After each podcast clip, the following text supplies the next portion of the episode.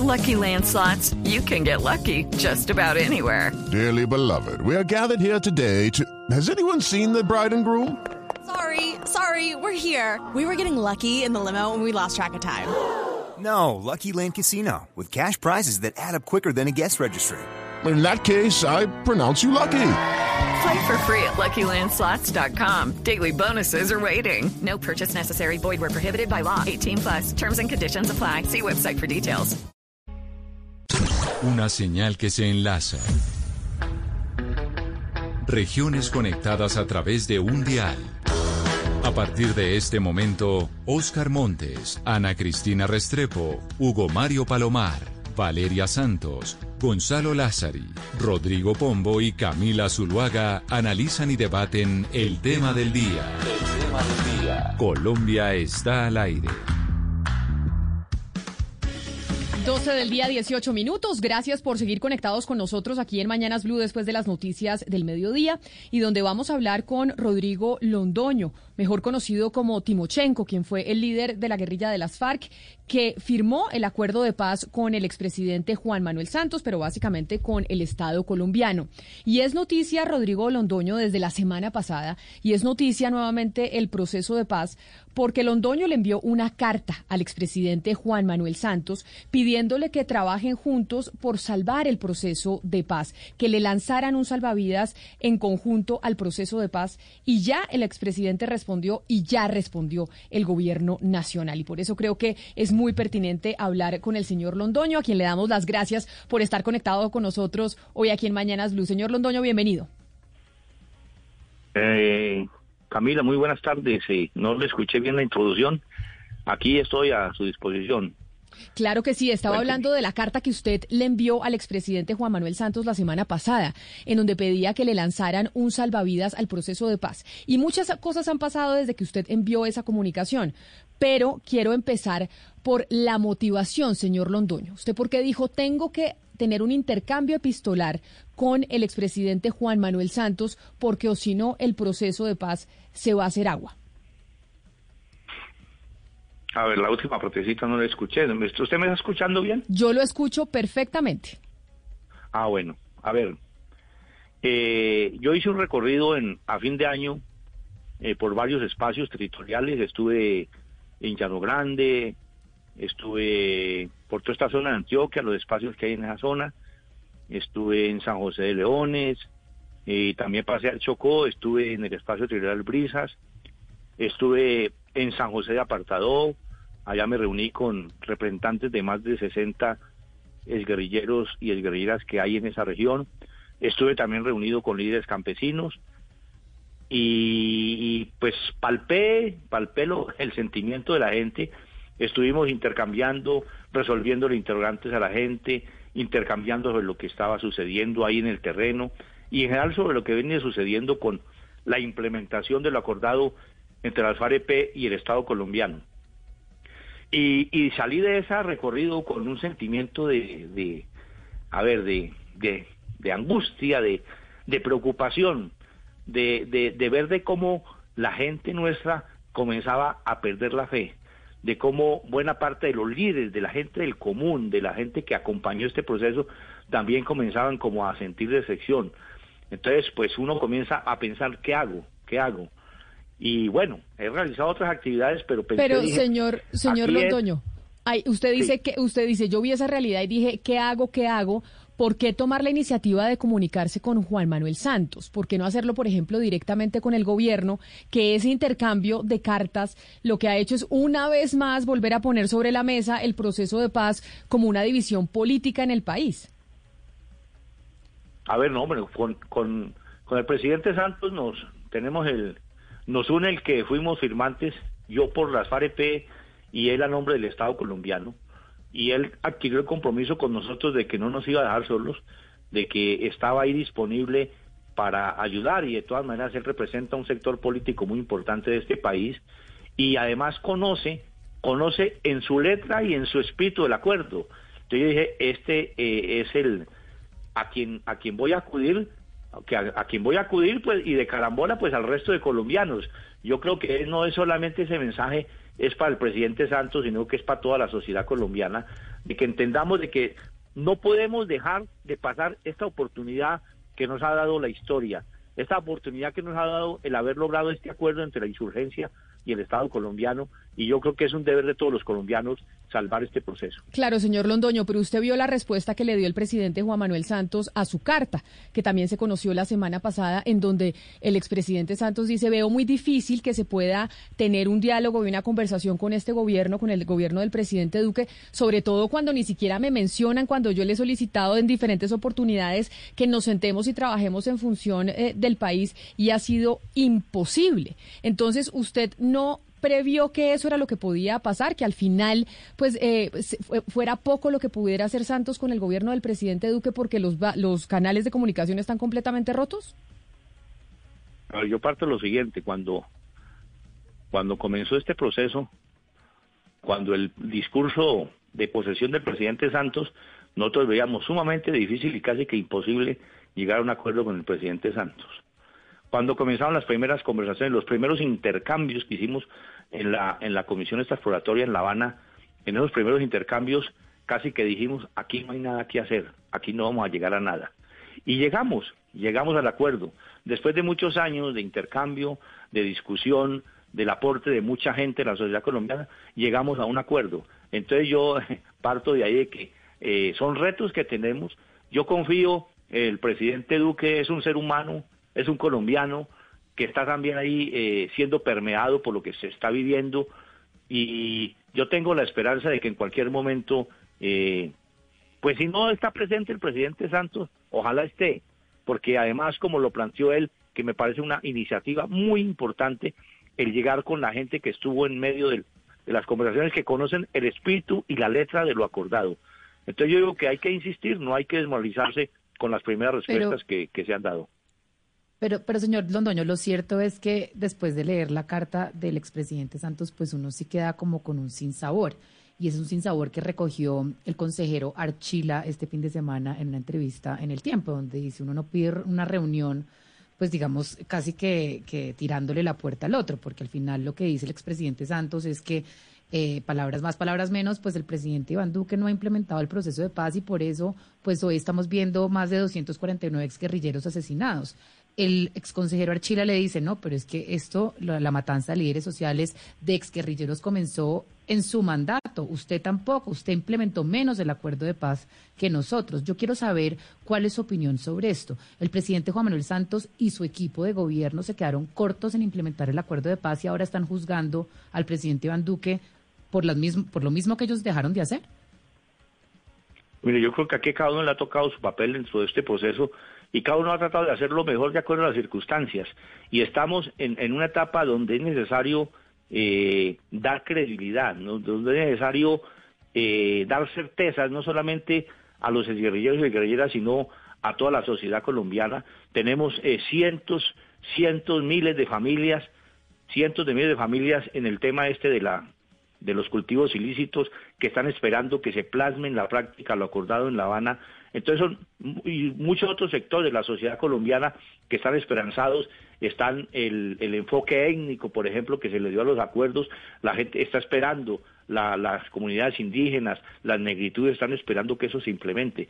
Entonces el llamado es más allá que a Santos, el llamado es a la sociedad colombiana, el llamado a todos los sectores que quieren que no sigamos por el abismo de la confrontación y el llamado también es a la, a la comunidad internacional que tenga una vinculación proactiva como la tuvieron en el momento de la Claro, pero, pero en esa comparación, pero en esa comparación que le hace mi compañera Valeria, que básicamente es una comparación que hace el gobierno nacional en eh, vocería del señor Emilio Archila, le dice Emilio Archila al presidente Juan Manuel Santos, le dice, aquí no nos venga a decir absolutamente nada cuando nosotros somos los que hemos tenido que implementar y hemos hecho mucho más por la paz que lo que hizo eh, su gobierno. Y usted, que es la contraparte, señor eh, Londoño, sí sería bueno que nos, que nos contara es, ¿es cierto eso que dice el señor Archila, que realmente la implementación se quedó muy coja en el, en el gobierno de Juan Manuel Santos y quienes han trabajado por ella es el gobierno del presidente Duque? yo creo que en toda obra humana mirada a la distancia, uno diría, podía haber hecho más. Yo creo que a todos nos pasa. Y en este caso, de seguro que si analizamos en detalle, muchas cosas más se hubieran podido hacer. Se hizo, se hizo lo que las condiciones las circunstancias permitieron las que las condiciones políticas lo permitieron y creo que lo, lo más importante que hay que reivindicar es que hicimos un acuerdo, creamos una hoja de ruta, trazamos una hoja de ruta para que la sociedad colombiana comience a transitar por caminos distintos a la confrontación. Eso es lo rescatable y eso es lo que no podemos dejar perder. Ese es mi llamado. No dejemos perder esa hoja de ruta. No dejemos que nos tracen una nueva ruta para que sigamos los colombianos confrontados. Esta experiencia nos tiene que llevar a esa conclusión. Señor Londoño, pero, pero de hecho ayer el, eh, el consejero Archila pues dio unas cifras. Él, por ejemplo, eh, decía que en cuanto a seguridad hablaba de un miembro de la fuerza pública por cada 16 excombatientes, hablaba de, de recompensas, es decir, de, las, de lo que están haciendo por eh, la seguridad de los excombatientes. Pero aquí el, el problema de fondo es el desmonte de las estructuras paramilitares. Yo quisiera saber, eh, usted, ustedes qué piensan, qué piensan como partido de lo que ha hecho este gobierno en ese desmonte y si le parece, si está de acuerdo con las cifras, con lo que dijo ayer el señor Archila en lo que tiene que ver con eh, las acciones que se están tomando eh, para la seguridad de los excombatientes. A ver, le, copié, le, le, escuché muy, muy mal, a ver si, si le entendí el, el sentido, el espíritu de la, de la pregunta. Mire, si aquí se hubiera si aquí estuviéramos implementando eh, los acuerdos en su espíritu y en su letra, estaríamos generando, este, estaríamos cortando el espacio a que esas situaciones se dieran. Si hubiéramos, si implementáramos lo acordado en el tema de la sustitución de los cultivos de uso ilícito, estaríamos quitándole el combustible que tienen estos factores que generan violencia en Colombia. Entonces, ese es el camino. El camino es la implementación de lo acordado para comenzar a quitar el espacio a quienes quieren seguir conduciéndonos por el camino de la violencia y la confrontación. Señor Londoño, eh, pero en esta reunión que usted... tengo un perro aquí que me está haciendo bulla. Ah, con razón no nos oía. ahí, ya me, ahí ya me oye, ¿verdad? ¿Ya nos escucha mejor, señor Londoño? Sí, sí, ya. Perfecto, adelante, Sebastián. señor Londoño, en esta reunión eh, posible hipotética reunión entre el presidente y usted, en la que yo sí veo muy difícil que pueda participar Juan Manuel Santos por el tema de la confianza que hay, pero usted eh, de, eh, tras bambalinas ha hecho alguna señal, ha mandado algún intermediario, ha habido algún tipo de contacto eh, o ustedes piensan, digamos, mandar algún tipo de señal más que esta carta. ¿Qué piensa hacer usted para que pueda hacer esta reunión posible en un futuro? A ver, yo, yo vuelvo y digo lo que, repito lo que dije más antes, yo confío en que el presidente Duque y la gente que está trabajando con él son colombianos también, son seres pensantes y sienten de verdad, más allá de las cifras que den, eh, más de los datos que a veces eh, los usan más bien en función de, de, generar una imagen que realmente no es, yo sé que la realidad la, la están viviendo y que estos llamados de alguna manera tienen que surtir algún efecto. Yo tengo esa confianza, tengo esa fe, tengo esa esperanza, pero y más allá, vuelvo y repito, también que los sectores eh, distintos de la sociedad colombiana se sensibilicen y comiencen a ayudar en, en la presión para que no dejemos fracasar esta oportunidad que tiene Colombia. Claro, pero concretamente, ¿qué sería lo que esperarían ustedes del gobierno del presidente Iván Duque? Usted dijo, yo mando una carta, le pido a Santos ayuda, Santos la responde y vuelve todo el mundo a hablar de que acá se está politizando el acuerdo de paz y responde además el gobierno, pues como ya vimos que, que, que habló el consejero Emilio Archila. Usted, en esa reunión, en ese intercambio que quiere tener directamente con el presidente Duque, ¿qué es lo que se quiere lograr? ¿Cuál es la respuesta que esperan ustedes del gobierno? Bueno, ahora sí le entendí un poquito algo que no, no es que la paz es política. Yo no sé de dónde sacan el cuento que estamos politizando la paz. Y la paz es, es, es política y es fruto de un acuerdo político, el que estemos en lo que estamos, que estemos eh, con, unos, con un acuerdo, que estamos en mundo de implementarlo y eso es política también. Ahora, ¿qué espero yo? Hombre, que hayan, que, que se hagan conscientes de que esto hay que trabajar en función de la paz que hay que trabajar en función de la implementación de los acuerdos.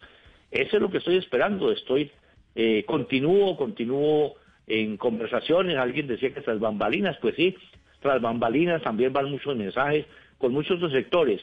Y, y, y esos, la respuesta que uno tiene da optimismo, optimismo de que ahí, poco a poco, con mucho esfuerzo, vamos generando condiciones para no perder esa posibilidad. Pero mire, usted dice que esa comunicación que le envía al presidente Santos es una comunicación que también se la envía al resto de los colombianos, que es un llamado al resto de los colombianos para salvar el proceso de paz. Sin embargo, ayer particularmente hubo una serie de indignación un poco de parte de algunos eh, ciudadanos por cuenta de una comunicación que colgó en las redes sociales Victoria Sandino, miembro también del Partido Comunes, que es el partido eh, de las eh, extintas FARC.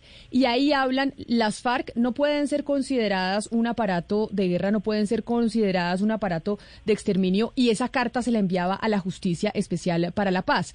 Y lo primero que dijeron muchos colombianos es, el primer paso para poder realmente construir y no seguir generando estas divisiones es que, la que las propias FARC acepten pues lo que hicieron y acepten cuáles eran sus comportamientos y acepten que eran un actor armado que además se convirtió en un aparato de exterminio que no tenía nada que ver eh, con la guerra. Ustedes a esa gente, ¿qué le responden, señor Londoño? Porque ayer precisamente hubo la indignación por esa comunicación de Victoria Sandino.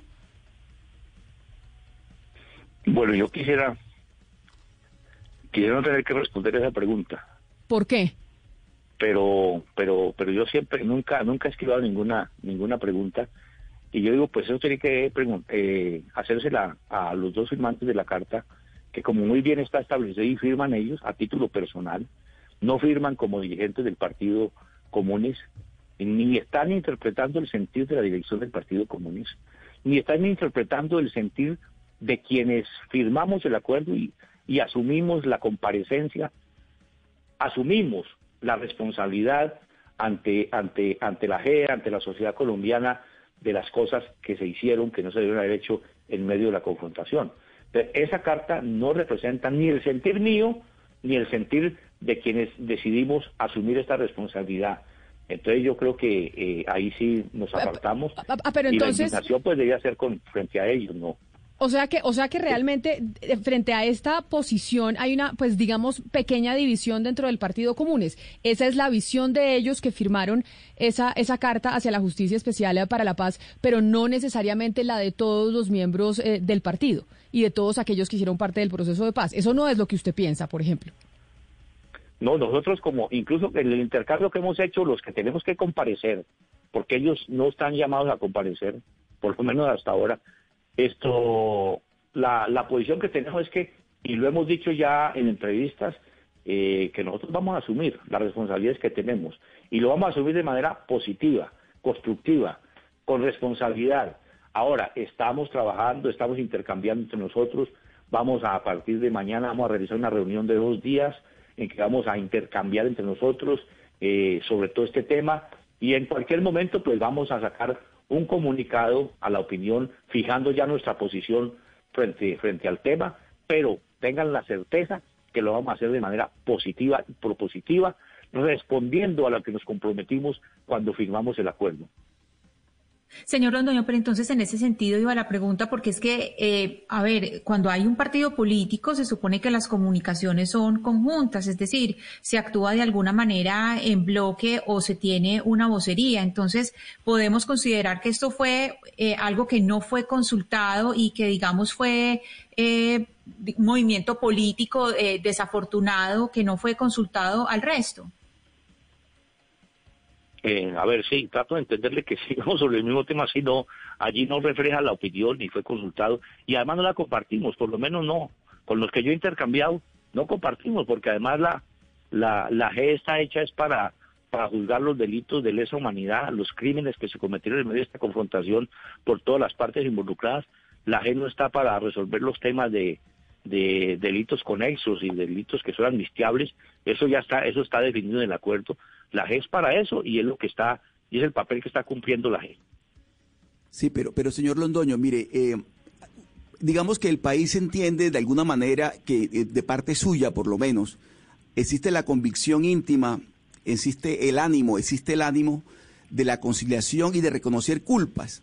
Pero uno lo que no está notando, señor Londoño, es que el resto de lo que en un momento fue la organización armada de las FARC, armada irregularmente, ilegalmente de las FARC, hoy convertido en partido político, esa convicción íntima y esa motivación y ese ánimo no es el mismo. y lo dijo la señora Sandino y lo ha dicho el señor Catatumbo y lo han dicho otros, que se niegan a reconocer lo más elemental como por ejemplo el tema del secuestro, el tema de la participación y vínculo con el narcotráfico y demás. De tal manera que entonces lo que está quedando en evidencia, señor Londoño, es una división profunda en, la, en lo que hoy en día es el Partido Comunes y anteriormente fueron las FARC. Es decir, de parte suya existe esa convicción y ese ánimo, repito, de la conciliación y de reconocer culpas, pero de otra parte, uno lo que está viendo es el triste y lamentable espectáculo de algunos dirigentes actuales y comandantes de antes que se niegan a reconocer su culpa y su responsabilidad en un conflicto como el nuestro que duró más de 60 años. A ver, le, escuché muy entrecortado, pero trato de entenderle el espíritu, lo que pregunta. No, yo creo que toca preguntarles a ellos. Eso no es eh, un sector ahí, digamos, es la, la posición mayoritaria de la gente de la dirección es la que, la que yo he planteado, la que vengo planteando, la que vamos a asumir con sentido de responsabilidad, a cumplir en el espíritu y en la letra de lo acordado en La Habana. Por eso, eh, señor Londoño, creo que es muy importante eh, los días que, que, ya van a, pues que están pasando y que ustedes les dio la JEP para pronunciarse sobre este auto, muy importante sobre el caso de secuestros cometidos en el marco del conflicto armado. Usted, señor Londoño, era el único que estaba en el secretariado, que está vivo en el momento donde la JEP, digamos, hace toda la denotación dentro del auto y es importante para el país entender un poco cómo van a asumir ustedes esta responsabilidad. Ustedes ya tuvieron tiempo de leer el auto, me imagino, y qué están pensando ustedes, aceptar eh, completamente toda la responsabilidad del auto o ejercer alguna clase de oposición hacia algunos temas eh, que, digamos, reconoce el auto de la JEP. Sí, bueno, yo ya le saqué el tiempo y lo leí completico, completico lo leí.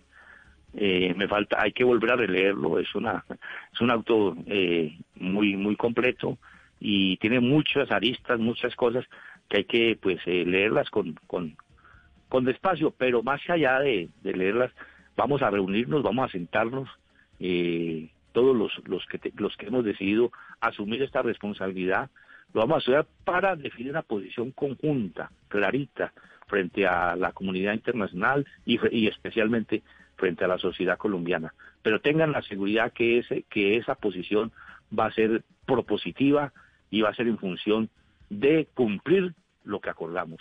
El compromiso que hicimos, no vamos a estar por debajo de ese compromiso, vamos a estar a la altura de ese compromiso. ¿Y es muy duro, es muy duro lo que pasó, es muy duro usted sentir, de, al leer eso, de ver las cosas que, que se hicieron en, medio de la confrontación, cosas que, que no encuentra uno palabras para justificarlas de ninguna manera, y hay que asumirlas, y las vamos a asumir ante la sociedad colombiana.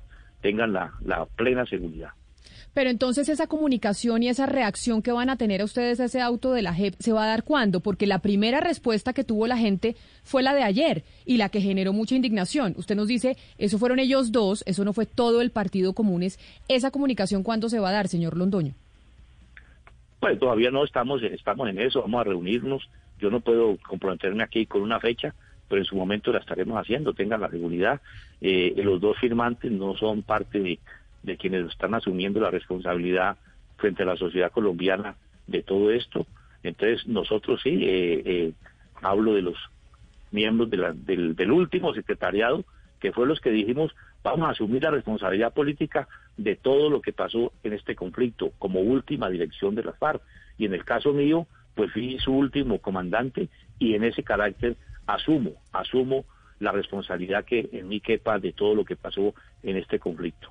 Permítame, señor Londoño, porque, pues digamos como que el principal objetivo de esa carta es lograr una reunión de la carta que usted envió a Juan Manuel Santos, la respuesta del, eh, del consejero Emilio Archila, pues el objetivo es reunirse con el gobierno del presidente Duque. Sin embargo, Sebastián, pues supimos por información del gobierno que ya hubo otros miembros de la, del Partido Comunes que sí pudieron reunirse con el presidente. Sí, Camila, por eso eh, también queríamos preguntarle, señor Londoño, que incluso Pastor Alape, que lideró esa reunión con Iván Duque el 7 de noviembre, que Iván Duque lo recibió después de una peregrinación que ustedes hicieron expresándole la preocupación por el asesinato de líderes sociales, y ustedes salieron contentos, eh, dijeron que era un avance más. ¿Por qué eh, ahora dicen que se quieren volver a reunir y cuál es la conclusión de esa reunión que no han pasado ni dos meses, digamos? ¿Ustedes están satisfechos con los resultados hasta ahora?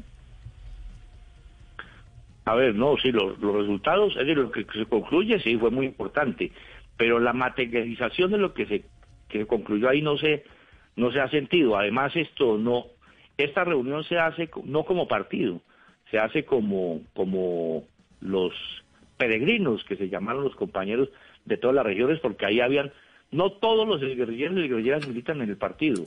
Eh, eso es algo que nosotros lo tenemos sumamente claro, además no están en la obligación, pero sí todos son eh, parte firmante del acuerdo.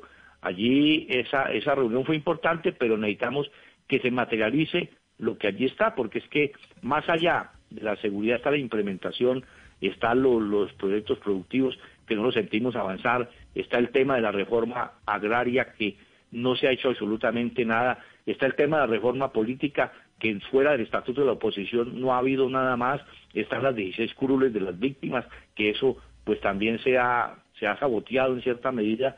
Entonces hay muchas cosas que de conjunto muestran una, una, una situación compleja, pero además el asesinato que continúa. Es que cuántos han asesinado después de la reunión con el presidente Duque.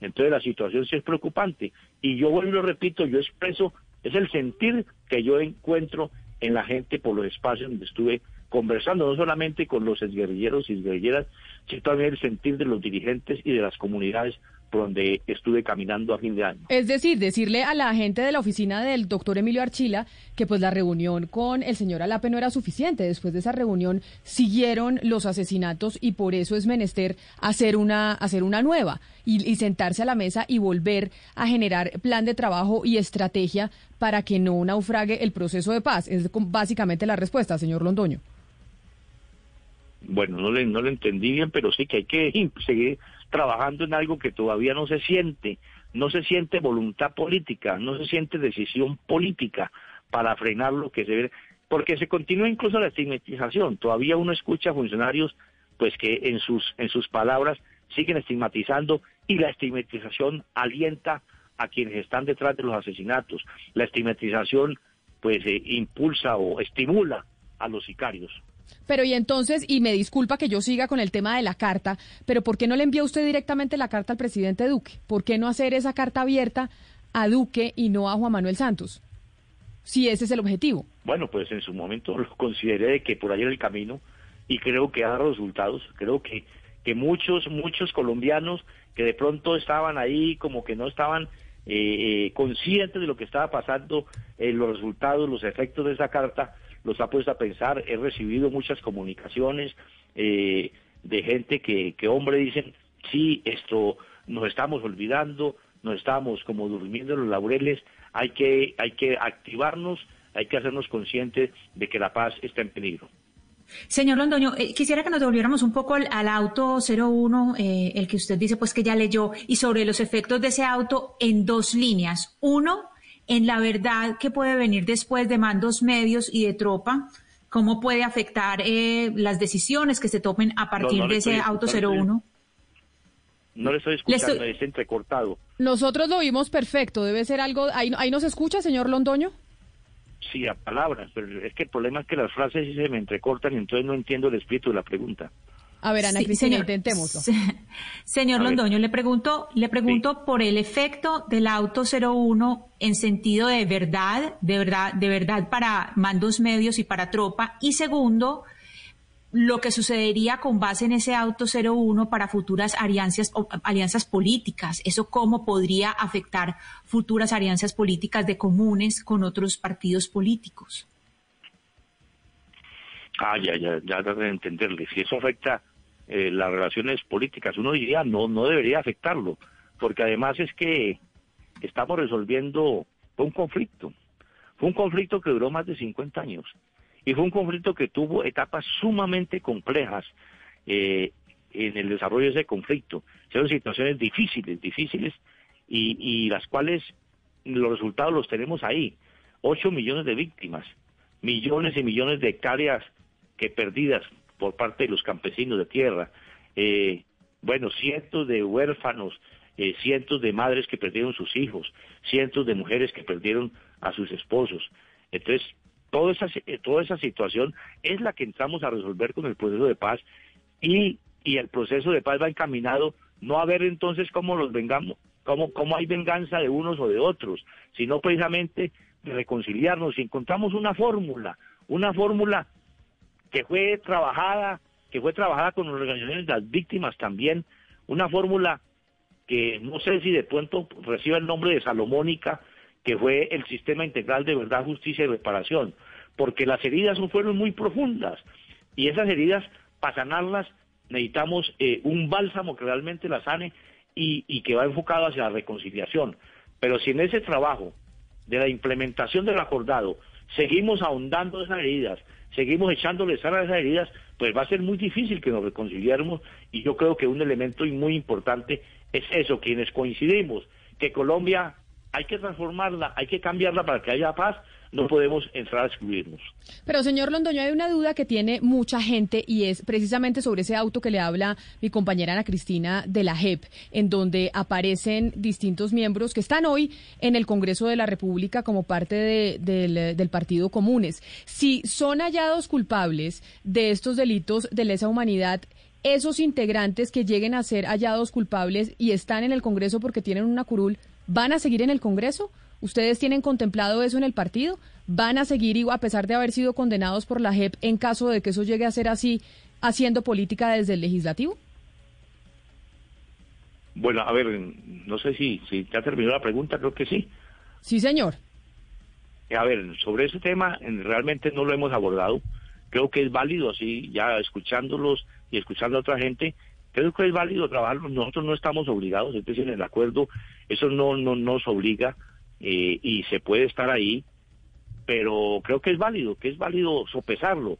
No estoy diciendo de que va a ser así, que vamos a excluir los compañeros, pero es, yo creo que va a ser un tema que no, que lo vamos a tratar para fines de mes tenemos un pleno de la dirección y yo creo que ese tema lo abordaremos y habrá una decisión colectiva la cual pues yo no me atrevo a decir cuál va a ser. Es decir, ustedes sí tienen pensado en eh, discutir eso, si aquellos que terminen siendo responsables de delitos de lesa humanidad terminen no siguiendo en el Congreso de la República, debido a lo que ha dicho mucha gente que no tiene presentación que un responsable de un delito de lesa humanidad esté ocupando una, una curul en el legislativo. A ver, sí, yo escuchando esas opiniones, escuchando las opiniones, digo que es válido, que es válido que lo tratemos. No estoy comprometiéndome de que eso va a ser así, sino que es válido, es válido que lo discutamos y lo tratemos. Señor Londoño, lo cierto es que usted acá nos está hablando del compromiso que ustedes tienen eh, que ustedes tienen con la verdad, etcétera, y que están, eh, eh, sí. Y lo cierto es que esta semana, la semana pasada, usted compareció a la, ante la JEP a hablar por el sobre el magnicidio pues de Álvaro Gómez y los mismos magistrados de la JEP le dijeron a usted, le llamaron la atención y le dijeron, usted tiene que aportar mucho más verdad, esto no es suficiente, usted vino acá a decirnos que sí, que usted cometieron el magnicidio, pero no tiene cómo probarlo, dijo usted no saber absolutamente nada de cómo sucedieron los hechos y no poder aportar ningún elemento contundente para poder llegar a una un, pues a un veredicto de responsabilidad. ¿Usted le está faltando compromiso con la verdad, señor Londoño?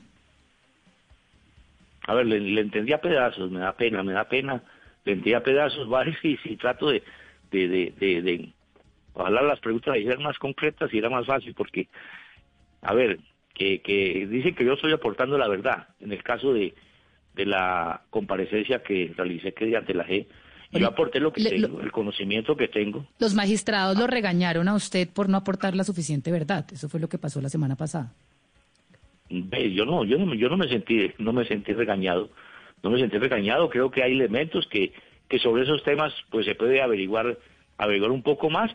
Pero yo quería, yo lo que, lo que además siguiendo recomendación de, de magistrados es que no, no, no puedo ponerme yo a inventar lo que yo no conozco.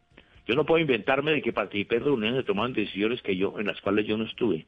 Yo puedo hablar en lo que yo estuve, en las decisiones que, que me tocó tomar o me tocó ayudar a tomar. Esas es lo, que yo he hablado. De resto, pues yo cuento lo que yo viví y cómo lo viví. Más allá, eh, pues no puedo ponerme a inventar. Señor Londoño, mire, hablemos de política. Ustedes al final dejan las armas para hacer política, para participar en política, para tener aspiraciones electorales y demás.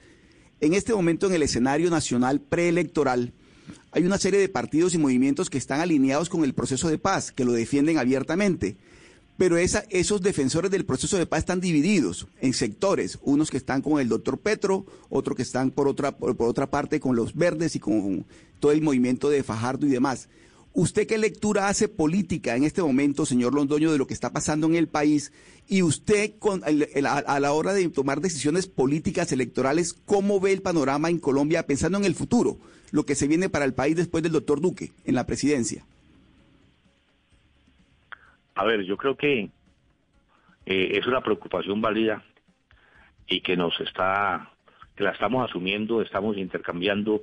en el día de mañana hay una rueda de prensa eh, de parte de, donde vamos a leer un comunicado nuestro frente al llamado que acaban de hacer sectores de la sectores alternativos y, y, claro yo creo que la misma preocupación que tenemos todos los que, que, los que soñamos de que este proceso se continúe se le garantice continuidad a la reconstrucción de la paz de Colombia. Si todos estos sectores no nos vamos unidos en las próximas elecciones, hombre, vamos a enfrentar Colombia, va a enfrentar una situación muy difícil. Yo, pues el llamado que, que hago, ya que aprovecho esta oportunidad, es que estemos a la altura, que dejemos eh, intereses partidistas, intereses personales a un lado y, y salgamos unidos en, incluso hay que buscar la unidad en la primera vuelta de las próximas elecciones para garantizar eso. Más allá, después vendrá la, la dinámica política. En el caso nuestro, nosotros lo que pedimos es que no dejemos perder esta oportunidad. Nosotros, a partir de, los acuerdos, sentamos unas bases mínimas. Incluso este momento y esa situación es fruto, es logro de lo que logramos en ese acuerdo, de ese nuevo clima, a pesar del gobierno que tenemos. Y se abre esa posibilidad para que Colombia transite por caminos distintos, yo creo que no la podemos perder. Pero usted, ustedes claramente pues han pedido la posibilidad de que se abra la posibilidad de ser incluidos, por lo menos en la alianza, pues que está, está armando alrededor del polo, la OP, el maíz y pues Petro, la Colombia Humana, etcétera. ¿A usted qué le ¿Usted ha podido hablar con Gustavo Petro al respecto? ¿Qué le ha dicho Gustavo Petro acerca de que ustedes hagan parte de esta alianza? No, no, algún problema tiene su micrófono, digo yo, porque no, no, no. Pero usted ha hablado. No entender. Pero con Petro ha hablado usted, señor Londoño, para hacer parte de este gran pacto del que ya están el Polo Democrático, Maíz, la Colombia Humana. ¿Ustedes como Partido Comunes han hablado con ellos? ¿Han hablado directamente con Gustavo Petro para unirse a ese gran pacto? Sí, sí, sí, se ha venido hablando, se ha venido hablando. Personalmente no lo he hecho, yo hablé con Petro eh, unos meses atrás pero en esta etapa hay camaradas nuestros que están conversando con él, no solamente con Petro, con los distintos sectores se ha venido conversando. Además, tuvimos, acabamos de tener una asamblea que nos trazó como la ruta, la estrategia a seguir y, se, y, y como los elementos a partir de los cuales nosotros planteamos que debe eh, establecerse una convergencia. Entonces eso se viene conversando, se viene intercambiando con todos los sectores políticos. Pero en lo más probable es que ustedes terminen en esa gran alianza con miras a las elecciones del 2022, pues haciendo parte del petrismo en cierta medida, señor Londoño. A ver, nosotros en, en, frente a las elecciones parlamentarias, pues tenemos eh, garantizado por el acuerdo las 10 curules y ya estamos estudiando cómo, cómo cómo eh, participar en el llamamiento que se ha hecho para lograr una mayoría parlamentaria que garantice a un próximo gobierno alternativo eh, sacar adelante los proyectos encaminados, esos todos, a consolidar la paz en Colombia. Claro, pero a las elecciones presidenciales, ¿ustedes estarían dispuestos a apoyar a Gustavo Petro? Yo creo que se está discutiendo, se está discutiendo, se está discutiendo ese tema, se está buscando, eh, ojalá, ojalá se pueda hacer entre todos los sectores que, que de una manera u otra están por la paz de Colombia y entre todos se logre escoger un candidato que, un, que nos unifique y tengamos una sola candidatura y esa candidatura eh, pues probablemente sea la de Gustavo Petro o la de otros que entren a, competir con él. Señor Rodrigo Londoño, le agradezco enormemente habernos brindado estos minutos, a pesar de que usted no nos estuviera escuchando muy bien y que no entendiera el, eh, todas las preguntas que le hacíamos desde acá, desde Mañanas Blue. Pero gracias por, por habernos atendido y nosotros a usted sí lo escuchábamos perfecto. Bueno, no, muchas gracias, muchas gracias y no, eh, no quisiera que decir que de pronto es ironía, ¿no? Realmente, cuando les digo que no entendía era porque realmente se entrecortaba la, la comunicación. Eh, creo que Por mí no tengo ningún problema responder las inquietudes que siempre me han planteado. Espero haber satisfecho y aquí estoy a su disposición. Muchas gracias por esta oportunidad y que estén muy bien. Claro que sí.